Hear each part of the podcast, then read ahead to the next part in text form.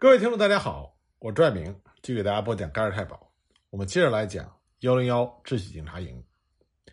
随着幺零幺警察营完成了对最终解决方案的任务，以及战争态势开始转为对德国不利，那么幺零幺后备警察营的人就发现自己在行动中的作战对象越来越经常是武装游击队或者是敌方的军队。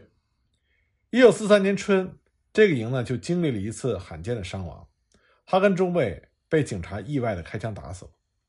紧接着呢，军官的死伤人数在战争的最后一年急剧上升。格纳德、霍普纳和皮特斯中尉都在行动中阵亡。德鲁克中尉受伤回到德国。特拉普呢，在一九四四年初也回到了德国。一些警察则被挺进的苏联红军俘虏，但是大多数人都随着第三帝国的战败瓦解。而返回了德国，他们中的很多人重操了战前的旧业，而其中的军官有相当一部分继续干警察这一行。在一百七十四名普通警察中，另外有十二名成功运用他们的预备役服役的经验，在战后也当上了警察。像我们前面提到的霍夫曼，他既是纳粹党员，又有着党卫队的身份，因此呢，他曾经被英国短暂的拘留。尽管还曾经遭受波兰当局的审讯，但他最终被释放，还立即加入到了汉堡的警方。令人觉得讽刺的是，因为幺零幺后备警察营在波兰的行动，而在战后遭遇困难的，并不是那些铁杆的党卫队军官，而是特拉普少校和布赫曼中尉。这个布赫曼中尉呢，就是那位在最初拒绝屠杀犹太人的军官。这主要是因为。有一名曾经在波兰担任行刑队的警察，被他分居的妻子告发。结果在接受审讯的时候，他就提到了他的营长特拉普、他的连长布赫曼以及连士官长卡莫。这些人呢，都在1947年10月被引渡到了波兰。1948年7月6日，他们在波兰接受了为期一天的审判。这场审判呢，主要单独聚焦于在塔尔辛。针对七十八名波兰人的报复性的枪决事件，而并不是关注这个营对于波兰犹太人次数多得多的谋杀行动。那名警察和特拉普被判处死刑，并在一九四八年十二月被处决，而布赫曼被判八年徒刑，卡莫被判三年。直到上个世纪六十年代，幺零幺后备警察营都没有遭到过进一步的司法调查。一九五八年，总部位于。斯图加特北边洛德维希堡的纳粹罪行司法调查联合中心成立，负责启动并且协调针对纳粹犯罪行为的调查。联合中心的工作人员组成了各种任务小组，每组呢都被分配调查不同的复合式罪行，直到他们针对一个特殊复合式罪行进行了初步调查，并且发现最高级别嫌疑人的下落之后，他们才会将司法管辖权。交给个别或者多位主要嫌疑人所居住的联邦州的州检察官办公室。那么，正是在调查卢布林区各种符合式罪行的过程中，路德维希堡的调查人员初次遇到了几个来自幺零幺后备警察营的证人。一九六二年，这个案子被移交给了汉堡警方及司法当局。仍然活着的警察营的成员，大多数仍然居住在汉堡。从一九六二年底到一九六七年初。这个营的二百一十位过去成员接受审讯，许多人接受了不止一次的审讯。被判有罪的有十四人，其中就包括霍夫曼和沃劳夫上尉。正式的审判呢，于一九六七年十月开始，次年四月宣判。霍夫曼、沃劳夫被判八年徒刑。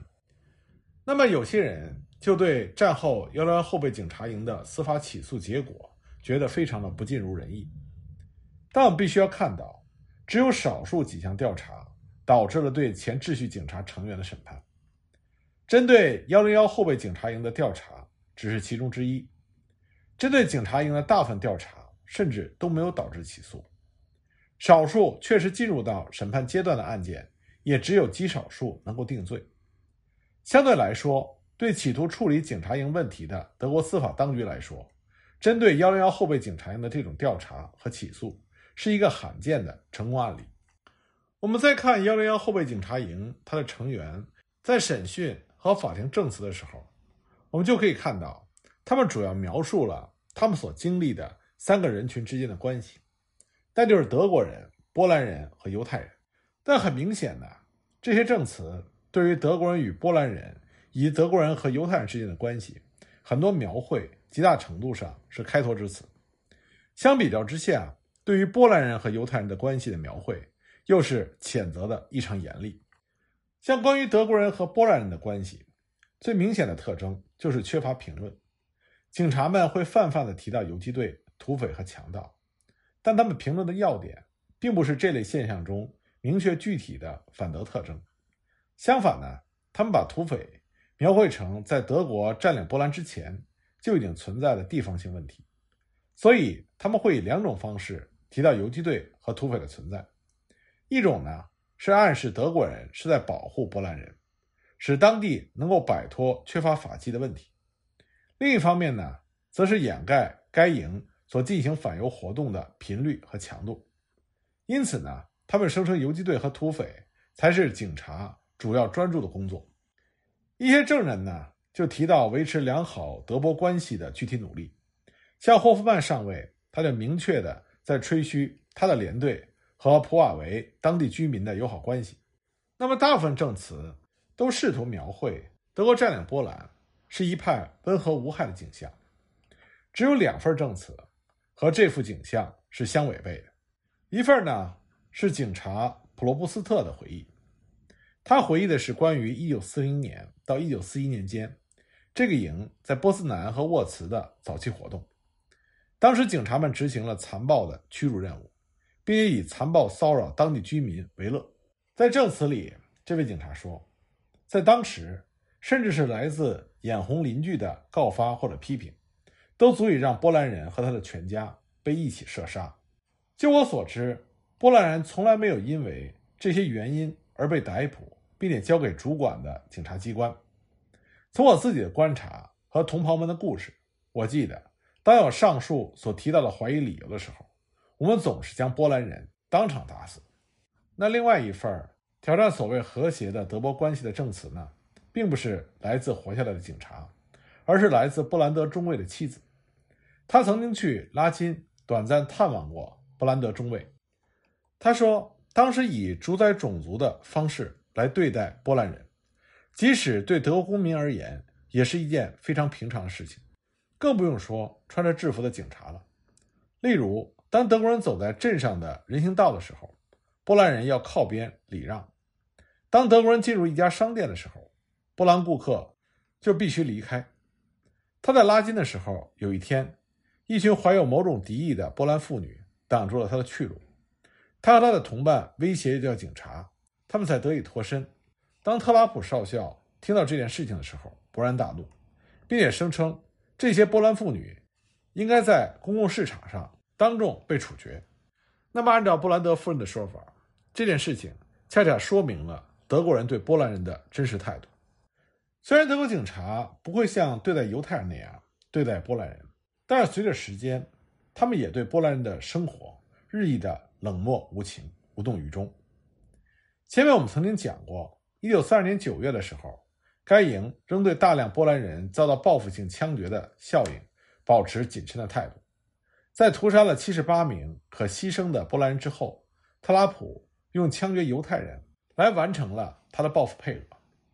但是到了一九四三年一月的时候，这些德国警察的态度已经完全不同了。据一名警察回忆，当霍普纳的第三连第二排正要去看电影的时候，他们收到了一名德国警察遭到波兰袭击者射杀的报告。霍普纳立刻带着他的手下前往涅斯多夫进行报复。结果到了那里呢，他才发现，除了最老的人以外，其他人都已经逃了。虽然在行动中传来消息说，那名德国警察只是受伤而已，并没有被杀，但霍普纳仍然下令他的手下枪杀了十二到十五名波兰老人，其中大多数是女性，并且把村子烧了。干完这些暴行之后，他们居然又回到电影院去看电影了。那么，在谈到关于他们。和犹太人关系的时候，这些警察的证词更加是含混不清。造成这种情况的原因之一，很明显是法律上的考虑。根据德国法律，将杀人行为定义为谋杀的标准之一，就是要存在基本动机，比如说种族仇恨等等。那么，任何公开支持反犹主义立场的幺零幺营的警察，都会造成他有足够的基本动机。那么，任何谈论其他人反犹态度的人，都有可能让自己陷入尴尬的位置，那就是他做出了对自己前同袍的不利证词。像受审的霍夫曼上尉，他十六岁加入纳粹高中学生组织，十八岁加入希特勒青年团，十九岁加入纳粹党，并且成为党卫队。他的证词呢，却把自己的政治意识形态含混带过。他说：“我在一九三三年五月加入一般党卫队，当时人们将党卫队视为一个单纯的自卫性团体。我加入的根本原因，不是因为特殊意识形态基础的态度，而是跟随潮流。”而在所有的证词中，唯一一个相对谈到反犹态度的证词，是来自于德鲁克中尉。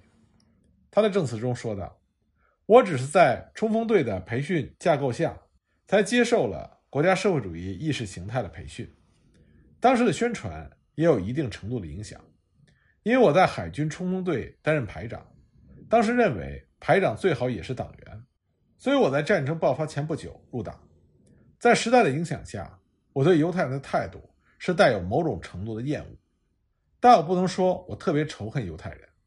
无论如何，这是现在的我。对于当时我的态度的印象，不过在审讯的过程中，一些较不直接、较不保留的陈述，也透露了德国人对犹太人的一些态度。比如说，当被问到他们在乡下地方如何区分波兰人和犹太人的时候，一些人会提到衣着、发型和一般的外观。然而，有几个人选择的用词仍然反映了二十五年前纳粹的刻板印象。他们说，和波兰人相比，犹太人肮脏、蓬头垢面，比较不干净。那么，也有一部分警察，他们的评论则反映出他们想脱罪的状态。他们会把犹太人描述为受害的人，说他们衣衫褴褛、饿得半死。那么，这些警察对于枪决现场犹太人行为的描述，也反映了类似的分歧。一些人呢，有时候会以一种十分脱罪的方式，强调犹太人的被动性。似乎暗示犹太人是自身死亡的同谋，说犹太人没有抵抗，没有企图逃跑，说他们接受了自己的命运，说他们几乎等不及被告知就躺下来准备被杀。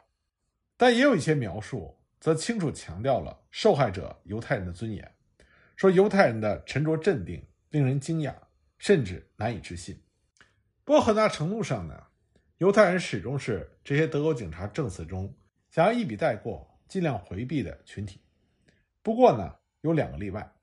首先呢，是德国警察们经常提到遇到德国犹太人，而且呢，几乎总是能记得他们提到的这些犹太人的家乡。其实他们如此的记忆深刻，这是因为当时的他们通常认为犹太人是外国的敌人，这和他们所见到的德国犹太人形成了鲜明的对比，所以才会如此生动的。留在了他们的记忆里。那么，在德国警察眼中，拥有个人身份的其他犹太受害者，就是那些为这些警察工作的人。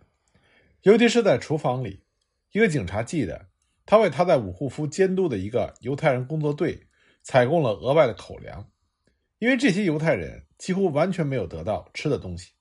虽然他们需要为德国人工作，在每次热词。一位厨房工曾经祈求一位德国警察在清除犹太人区的时候救出他的母亲和姐妹。